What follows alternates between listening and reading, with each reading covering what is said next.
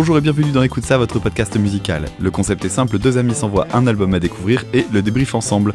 Je suis Dame Dame Guitar Cover sur YouTube et une fois n'est pas coutume, c'est un numéro solo qui s'annonce, consacré cette semaine à Caravan Palace avec leur album éponyme sorti en 2008. Pour information, cet album m'a été suggéré par un de nos auditeurs, Valentin Keke via Twitter. Et si vous le souhaitez, vous pouvez vous aussi proposer de la musique euh, qui pourrait déboucher sur un éventuel euh, épisode. Pour cela, rien de plus simple, il suffit de nous envoyer un mail sur écoute-sa-podcast at gmail.com sans accent ni cédille. Allez, allons-y pour le premier album de Caravan Palace. Alors Caravan Palace est un groupe français qui mêle habilement musique swing, jazz manouche et électro et le groupe a été fondé au milieu des années 2000 avec un premier album, celui qu'on va écouter aujourd'hui, paru en 2008. Depuis deux autres albums sont sortis, dont le dernier en 2015. Je ne vais pas en dire davantage pour l'instant puisque je reviendrai sur leur univers musical au fur et à mesure des différentes parties. Alors avant de démarrer l'épisode, je vais faire un petit point sur mes a priori sur le groupe, puisque depuis des années j'ai une vision d'ensemble de Caravan Palace qui est due à leur single au moment des sorties d'albums. J'ai toujours trouvé que c'était de la musique de grande qualité, ne serait-ce que par l'originalité du concept et puis l'ambiance qui s'en dégage, mais j'ai pas toujours été très tendre avec le groupe et j'en veux pour preuve un passage issu d'un précédent épisode, celui consacré à Nowhere, dans lequel j'évoquais justement euh, cette question de Caravan Palace en ces termes. Cette originalité, quand elle est exploitée, voire surexploitée, finalement, ça n'en est plus une. Un exemple qui me revient souvent en tête par rapport à ça, c'est euh, un groupe comme Caravan Palace. Je me rends compte que j'ai écouté, euh, j'ai dû écouter trois titres et finalement j'ai pas envie d'écouter la suite parce que j'ai entendu trois fois le même titre même si j'y reconnais beaucoup de qualité, je me dis bon bah voilà, j'ai découvert 80% euh, de leur discographie euh, en écoutant juste trois morceaux. Le problème étant qu'il y a sans doute 20% qui se cachent de choses beaucoup plus étonnantes, d'expérimentation, de, d'essais, de tentatives, de, choses différentes. Sauf que je vais pas y aller parce que je sais que je vais avoir 80% euh, du temps la même chose et il faut il faudrait s'accrocher, il faudrait être à fond dans le groupe pour aller chercher ça et ça peut être le cas de plein de monde, c'est pas le mien. Pour nos auditeurs un peu aventureux qui ne connaîtraient pas encore Caravan Palace, tout de suite un petit extrait avec le titre Brother Swing.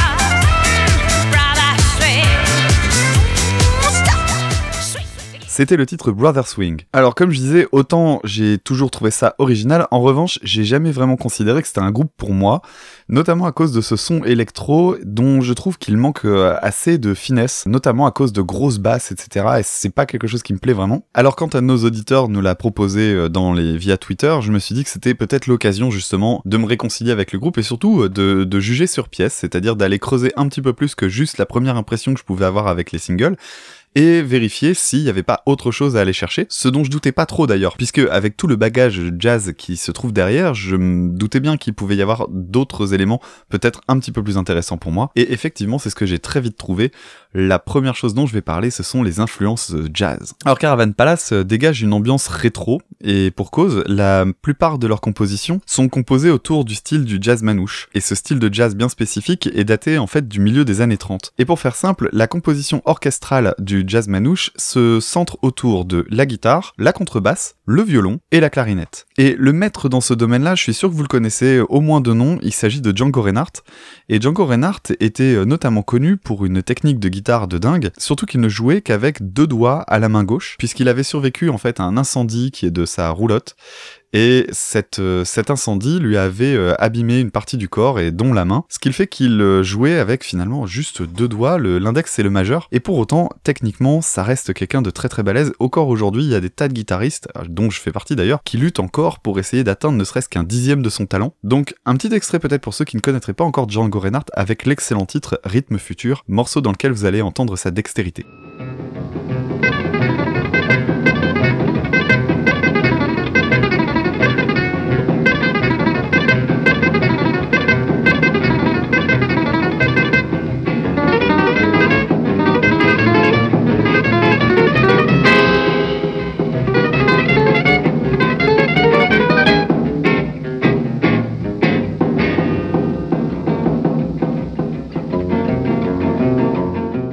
C'était le titre Rythme Futur. Et chez Caravan Palace, on va utiliser donc euh, ce type d'instrumentation, et je vais vous passer un petit extrait euh, bien jazzy, dans lequel on entend justement la guitare, le violon, et même la clarinette qui arrive un petit peu plus loin, et ce morceau s'appelle Dragon, ou Dragons, puisque je ne sais pas, la plupart des titres sont en français et en anglais, donc euh, c'est compliqué de savoir. Donc allons-y pour Dragon.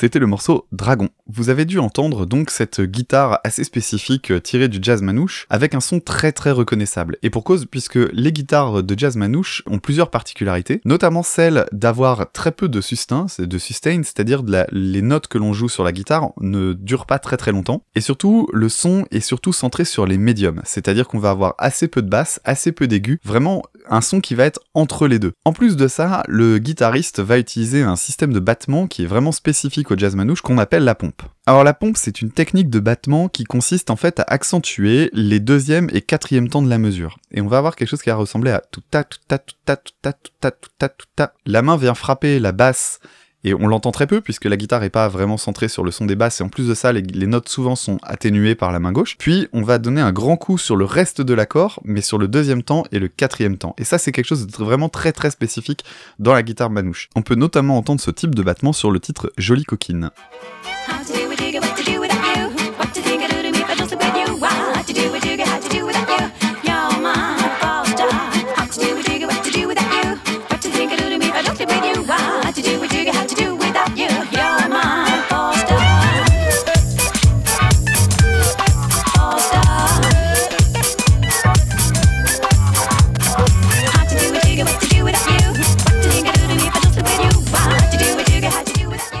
C'était le titre Jolie coquine. De la même manière, dans l'album, on trouve une valse qui s'intitule Violente valse, dans laquelle on a euh, donc une valse en trois temps, hein, pour ceux qui connaissent un petit peu, donc on va compter par trois. Donc 1, 2, 3, 1, 2, 3, 1, 2, 3. Ça, c'est quand on fait une valse classique. Dans le manouche, on va plutôt accentuer les temps 2 et 3, ce qui donnerait 1, 2, 3, 1, 2, 3, 1, 2, 3, 1, 2, 3. Et c'est ce qu'on va avoir donc sur le morceau Violente valse.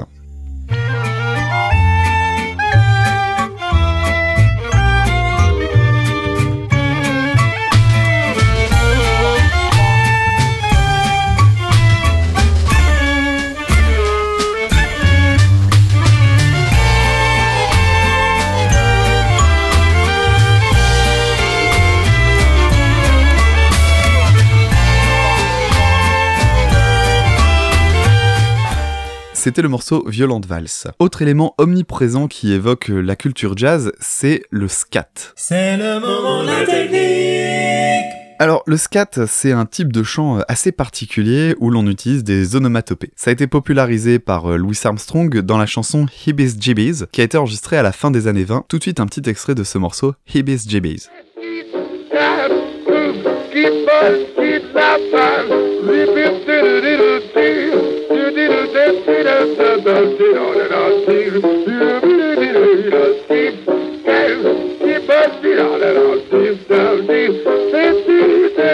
come on down to that dance. They call the heebie jeebies dance. Sweet mama, Papa got C'était le titre Hibis Jibis par Louis Armstrong. Donc vous voyez un petit peu ce type de chant où on va chanter des onomatopées pa pa pa pa la pa pa la pa pa, ce genre de choses. Donc c'est ce type de chant où on va finalement d'une certaine manière singer un solo directement à la bouche. Et il y a d'autres grands noms du jazz qui ont utilisé cette technique, notamment Ella Fitzgerald dans un morceau qui s'appelle One Note Samba que je vous fais écouter tout de suite.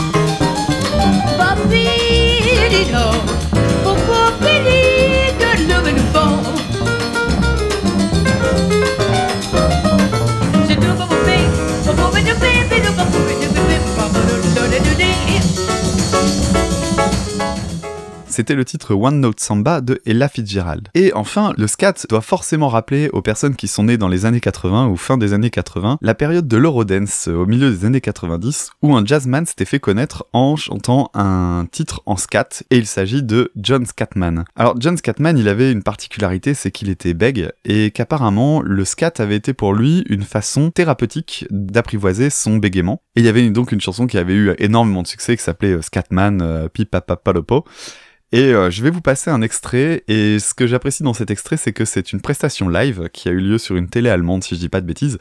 Et dans cet extrait, on voit l'homme en tant que jazzeux, c'est-à-dire que d'abord il se présente comme ça, en expliquant qu'il fait du jazz au départ, et surtout vous allez avoir une formation live, ce qui était quand même pas du tout courant dans la période de l'Eurodance. Donc vous allez entendre un extrait dans lequel on entend bien une vraie basse, une vraie guitare, un son de clavier qui est fait par euh, John Scatman, son chant en prise live, et une batterie, donc euh, un orchestre tout ce qu'il y a de plus classique, avec pourtant un, tube de dance finalement, euh, qui mélange le rap euh, notamment.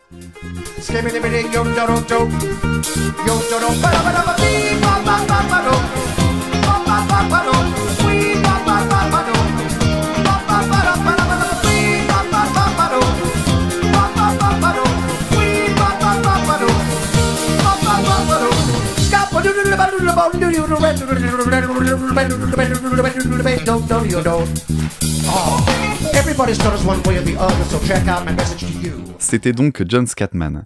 Alors pourquoi je vous parle du scat? D'abord parce que c'est un type de chant qui est omniprésent sur l'album, mais surtout parce que le deuxième titre s'appelle Star Scat et c'est un excellent titre. Dans ce morceau-là, on a en fait donc un morceau de scat avec le chanteur qui va faire le type de travail d'onomatopée que vous venez d'entendre, mais puisqu'on est dans un groupe qui va manipuler les influences électro, ils vont en fait trafiquer sa voix et elle va avoir un effet un petit peu robotique. Alors j'ai fait des recherches pour savoir quel était l'effet qui était utilisé, je partais sur deux pistes différentes, à savoir soit le vocodeur, le vocodeur qui va faire un type de voix assez robotique mais qui peut être très très malléable. Pour donner une petite idée, le vocodeur c'est ce qu'on entend par exemple dans ce morceau des Beastie Boys.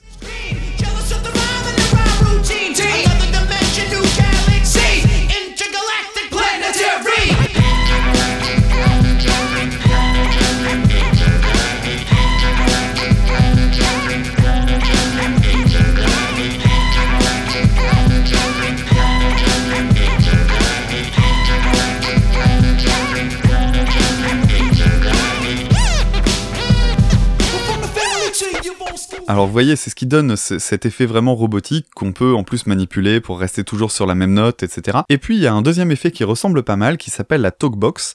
Et la talkbox, c'est un truc assez particulier, puisque le principe, ça va être de se mettre un espèce de tuyau dans la bouche, et selon l'ouverture de la bouche que l'on va faire, on va se fait articuler comme si on voulait faire soit un A, soit un O, soit un E, soit un I on va pouvoir créer une sonorité supplémentaire comme s'il euh, y avait une deuxième voix par-dessus ce qu'on est en train de prononcer. C'est ce qu'on utilise par exemple dans le morceau euh, Harder, Better, Faster, Stronger des Daft Punk. Si vous avez un petit peu de mémoire, ça donnait ça.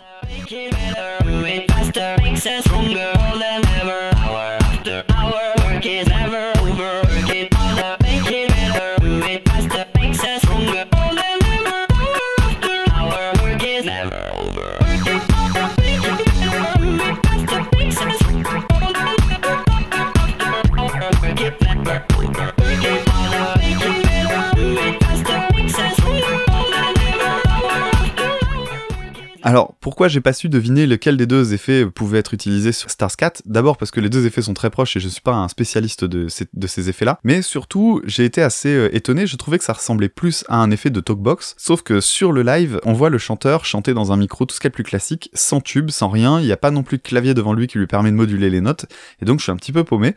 Alors d'ailleurs, si un de nos auditeurs peut m'éclairer sur le sujet, ça me ferait fort plaisir. Toujours est-il que sa voix est vraiment triturée, ça donne un, un effet assez étonnant, et surtout un morceau qui est vraiment très très très atypique et excellent. Donc c'est le morceau Starscat.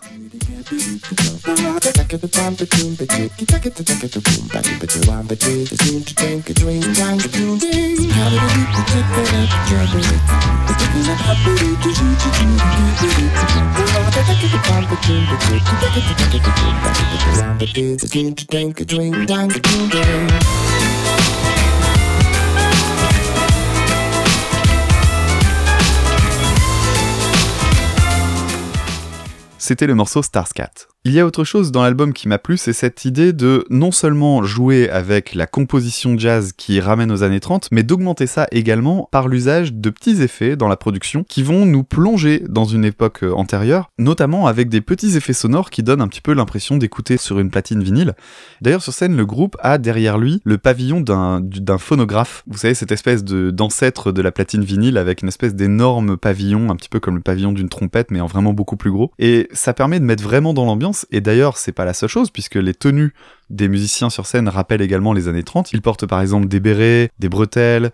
Euh, sur scène, ils dansent aussi euh, du foxtrot. Pour ceux qui ont vu euh, The Artist, vous voyez un petit peu l'ambiance dans laquelle on baigne. Je vais maintenant vous faire écouter un petit extrait d'un morceau qui s'appelle Oh, dans lequel on entend ces petits extraits un petit peu lo-fi, un petit peu vieillot derrière. Et surtout, vous allez vous rendre compte pendant l'extrait qu'il y a aussi quelque chose qu'on n'a pas encore entendu beaucoup, qu'on entend peu sur l'album, qui est un héritage de la musique urbaine, à savoir le scratch.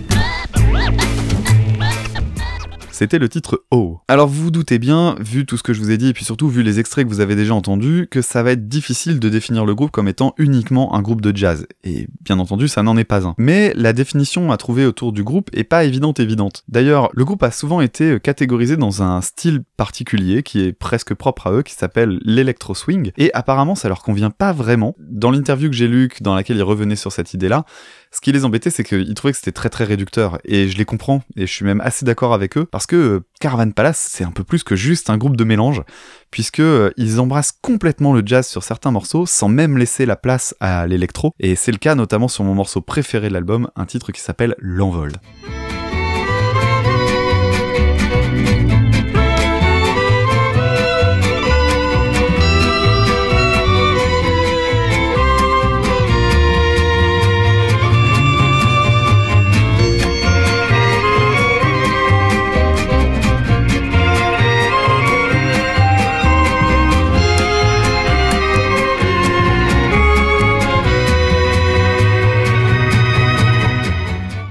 C'était le titre L'envol. Ce titre est pas le seul à avoir cette ambiance uniquement jazz, c'est aussi le cas d'un autre morceau qui s'appelle Ended with the Night, qui est un morceau extrêmement envoûtant, et ça va me permettre aussi de mentionner la chanteuse Zoé Kolodis, que je trouve euh, assez classe euh, dans sa présence sur scène, notamment parce que euh, c'est une excellente danseuse et elle est très très investie sur scène. Je trouve que je suis toujours impressionné par ces musiciens qui arrivent à, complètement oublier, à être en représentation totale. Les autres musiciens sont très très occupés, etc. Et elle, elle occupe le centre de la scène. C'est vraiment très très balèze. Je trouve ça vraiment très très cool.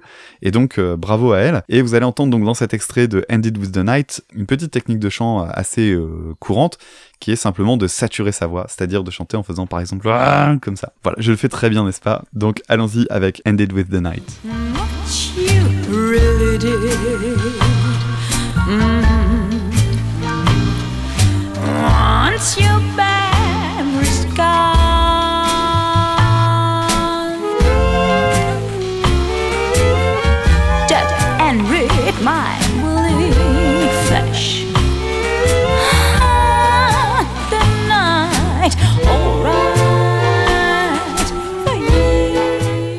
C'était le titre Ended with the Night. Alors ça c'était pour la partie jazz pure, mais puisqu'on parle d'électro swing, il y a évidemment la partie électro, avec pas mal de sampling. C'est le moment de la technique alors le sampling, c'est une technique qui consiste simplement à couper un extrait sonore et le manipuler. Alors ça peut être de plein de façons différentes. Hein. On peut en changer la vitesse, on peut en changer la hauteur, on peut le passer à l'envers, on peut le copier, le coller, le faire passer en boucle, etc. Et c'est un principe qui est beaucoup beaucoup utilisé pour créer des instrumentaux dans tout ce qui va être musique électronique et dans le rap par exemple. Et il y a l'air d'en avoir pas mal dans le groupe, et en parlant avec Tom, qui vous passe le bonjour d'ailleurs, et il me disait qu'il avait l'impression que le groupe allait encore plus loin dans la technique du sample. Et pour cause, il donne l'impression de faire ce qu'on pourrait appeler de l'auto-sampling. L'idée ce serait de composer un passage, vraiment un passage original, composé pour le groupe, puis soit de le sampler directement dans une bande, comme euh, le beat électro par exemple qui est rejoué sur scène en arrière, ou alors de le rejouer comme s'il s'agissait d'un sample, c'est-à-dire en, donnant l'impression que chaque répétition subit un, cut, ou euh, en insistant par exemple sur le moment où on reprend le passage pour donner une espèce d'impression de, de sursaut, comme ça peut être le cas sur quelque chose que l'on sample. Un petit exemple avec le superbe titre Lazy Place. Thank you.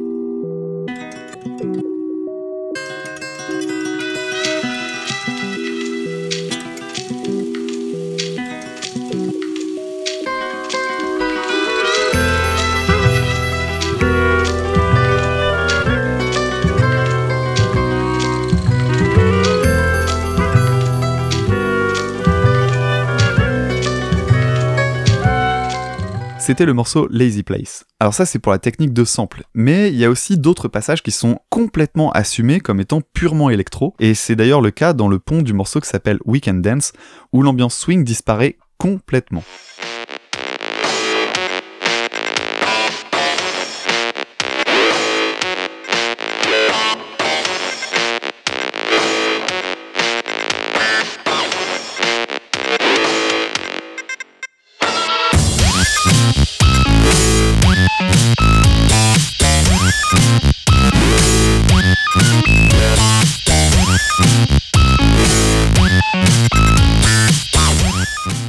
Le morceau Weekend Dance. On a le même type de disparition du swing dans le morceau Je m'amuse, dans lequel vous allez entendre de nouveau ce petit côté un petit peu vieillot, lo-fi, et encore une fois ce qui ressemble à un auto-sample avec un roulement de guitare manouche derrière très très rapide en fond, et qui se reproduit à l'identique plusieurs fois au cours du titre, vous allez l'entendre passer de l'oreille droite à l'oreille gauche, c'est assez étonnant, mais ça ressemble vraiment à un petit passage de collage.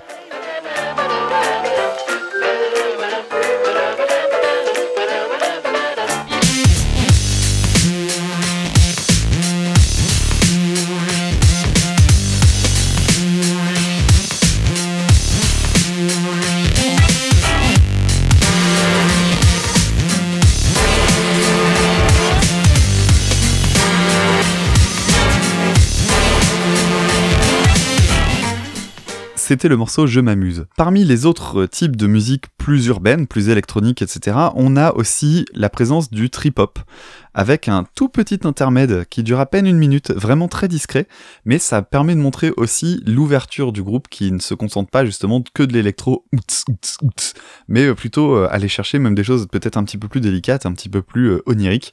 C'est le cas donc avec le morceau Sofa.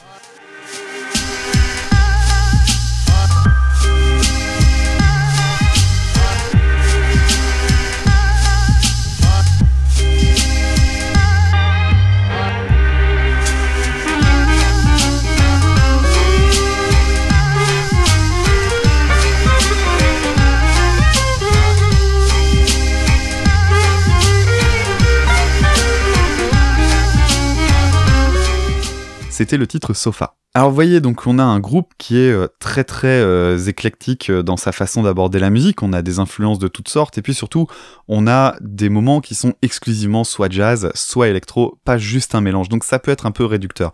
Et en même temps, il faut être honnête, la plus grosse partie de l'album, ça reste ces morceaux qu'on peut qualifier d'électro-swing, puisqu'ils mélangent vraiment les deux, et ce sont les morceaux qui justement m'avaient dérangé comme vous l'avez entendu en introduction. La question étant, est-ce que j'ai changé d'avis à ce sujet? Eh bien non. Et pour ça, je vais avoir besoin de parler avec vous un petit peu de la question du tempo. C'est le moment Le tempo, c'est ce qui marque le temps derrière un, morceau. Généralement, il est fixe, c'est pas toujours le cas, mais la plupart du temps, ça l'est. Et euh, vous savez sans doute qu'on a tous un, un, tempo euh, naturel qui est celui, en fait, de notre rythme cardiaque.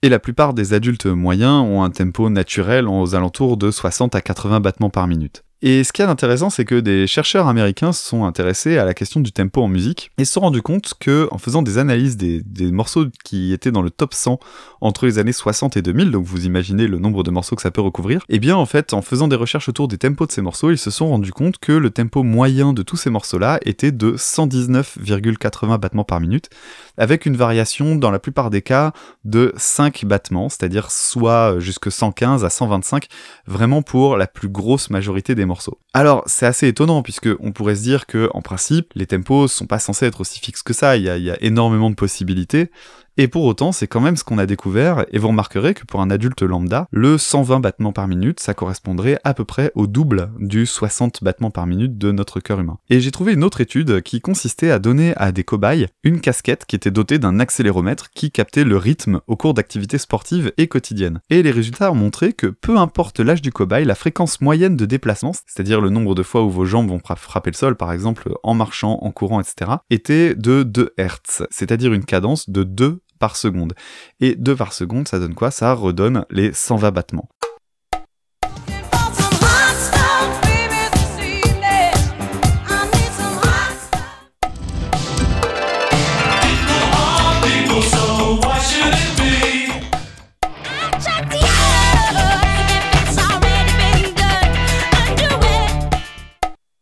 Cette omniprésence du 120 battements, elle est assez étonnante, et Tom m'a fait remarquer que dans le cas de la musique euh, disco par exemple, la plupart des titres étaient aux alentours de 110 battements par minute, et on s'est interrogé un petit peu sur la raison pour laquelle on restait dans ces environs. Caravan Palace utilise un tempo à 130, donc quand même un petit peu plus élevé, mais qui reste un rythme très dansant, et on s'est demandé quel pouvait être le lien entre justement ce tempo particulier et le fait de danser. Et en fait ça nous a semblé assez simple. L'idée c'est que quand vous dansez, vous avez besoin d'avoir des moments où vous allez être euh, en mouvement, et il faut que vous vous ayez à la fois le temps de faire plusieurs mouvements pour éviter que ça soit trop lent, auquel cas on arriverait plutôt sur une musique style low tempo, donc qui inciterait plutôt à des danses près du corps, des slows, ce genre de choses. Et si on augmentait trop la cadence, en revanche, on se retrouverait avec l'impossibilité de faire des gestes dans, les temps. C'est-à-dire qu'en gros, vous imaginez, vous faites un geste de bras ou un geste de jambe, et en fait, le temps que votre geste se termine, il faut déjà en commencer un nouveau, puisque vous êtes en dehors du temps du morceau. Et donc, on s'est rendu compte qu'il y avait un, petit effet un peu mécanique sur la musique dansée. Le souci, c'est que chez Caravan Palace, je me suis rendu compte en écoutant l'album que la plupart des morceaux étaient aux alentours de 130 battements par minute. Et vraiment, ça varie très très très peu. On a 8 titres sur l'album qui ont un tempo compris entre 120 et 132. Et on a également 3 autres morceaux sur l'album qui sont compris entre 60 et 65 battements. Or, 60 et 65, si on les multiplie par 2, on retrouve 120 et 130. D'où cette impression, au fur et à mesure des écoutes de l'album, que j'ai réussi donc à m'expliquer, qui était de dire, mais c'est tout le temps la même chose parce que la vitesse des morceaux ne change quasiment jamais. Alors peut-être que pour vous c'est pas très parlant pour l'instant, donc je vais vous faire écouter un extrait tout de suite d'un morceau qui s'appelle La Caravane, que j'ai mesuré aux alentours de 130 battements par minute.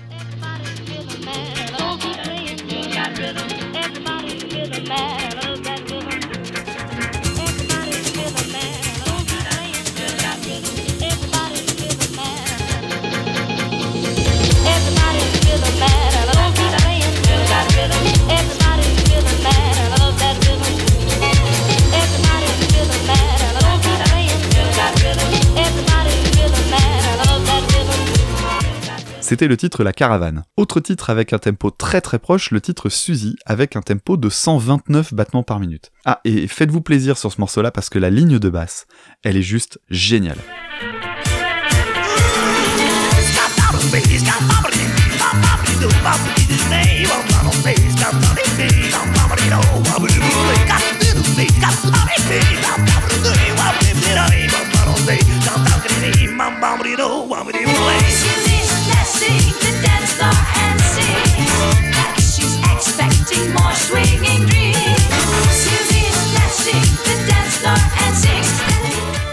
C'était le titre Suzy. Un petit dernier pour la route peut-être pour que vous voyez un petit peu cette similité? Eh bien c'est parti pour le morceau Bambou et ses petits passages avec des claquettes, histoire de rester dans les années 30 et qui a été flashé à 130 battements par minute lui aussi.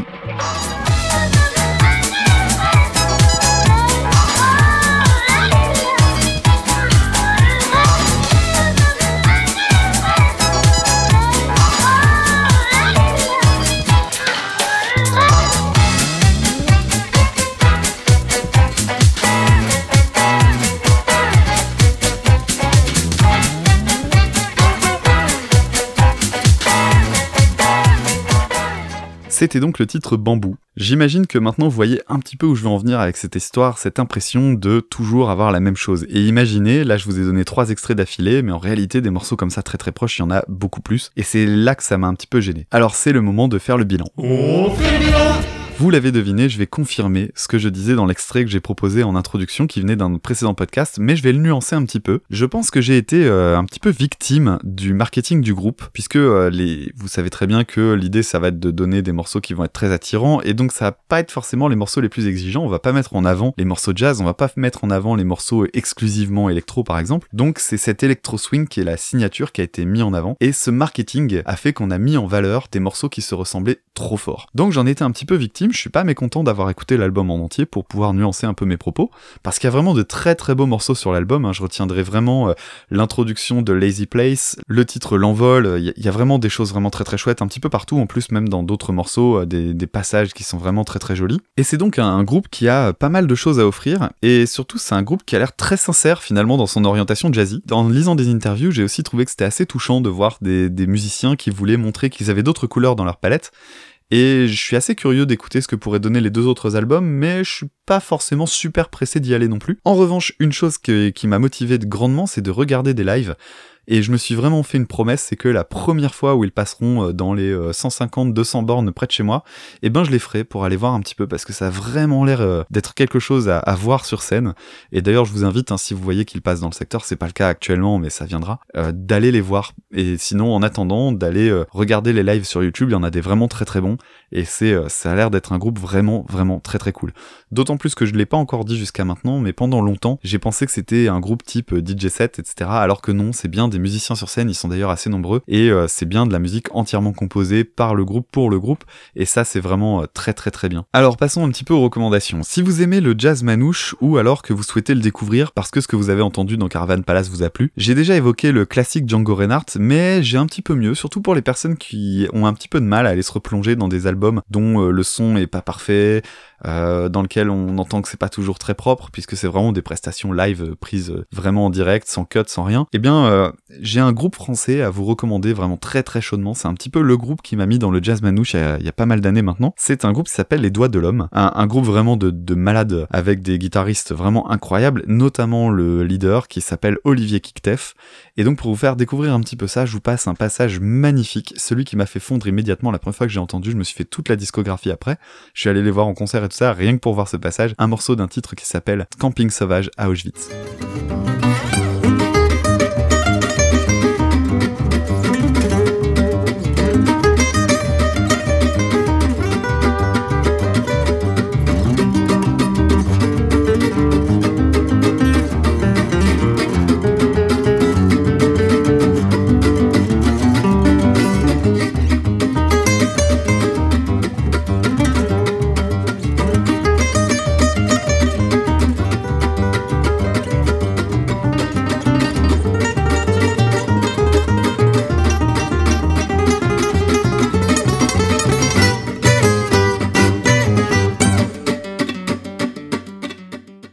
C'était le titre Camping sauvage à Auschwitz par le groupe Les Doigts de l'Homme, mené par le grand guitariste Olivier Kiktef. Autre recommandation pour les curieux, un groupe que je connais beaucoup moins bien, mais dont je sais qu'ils ont un style relativement proche puisqu'il s'agit du groupe Gotan Project, qui va mélanger, lui, de la musique tango avec de l'électro, donc euh, si vous avez envie de faire un petit test, eh bien n'hésitez pas à le faire, vous devriez retrouver des éléments assez proches de ce que vous pouvez aimer chez Caravan Palace.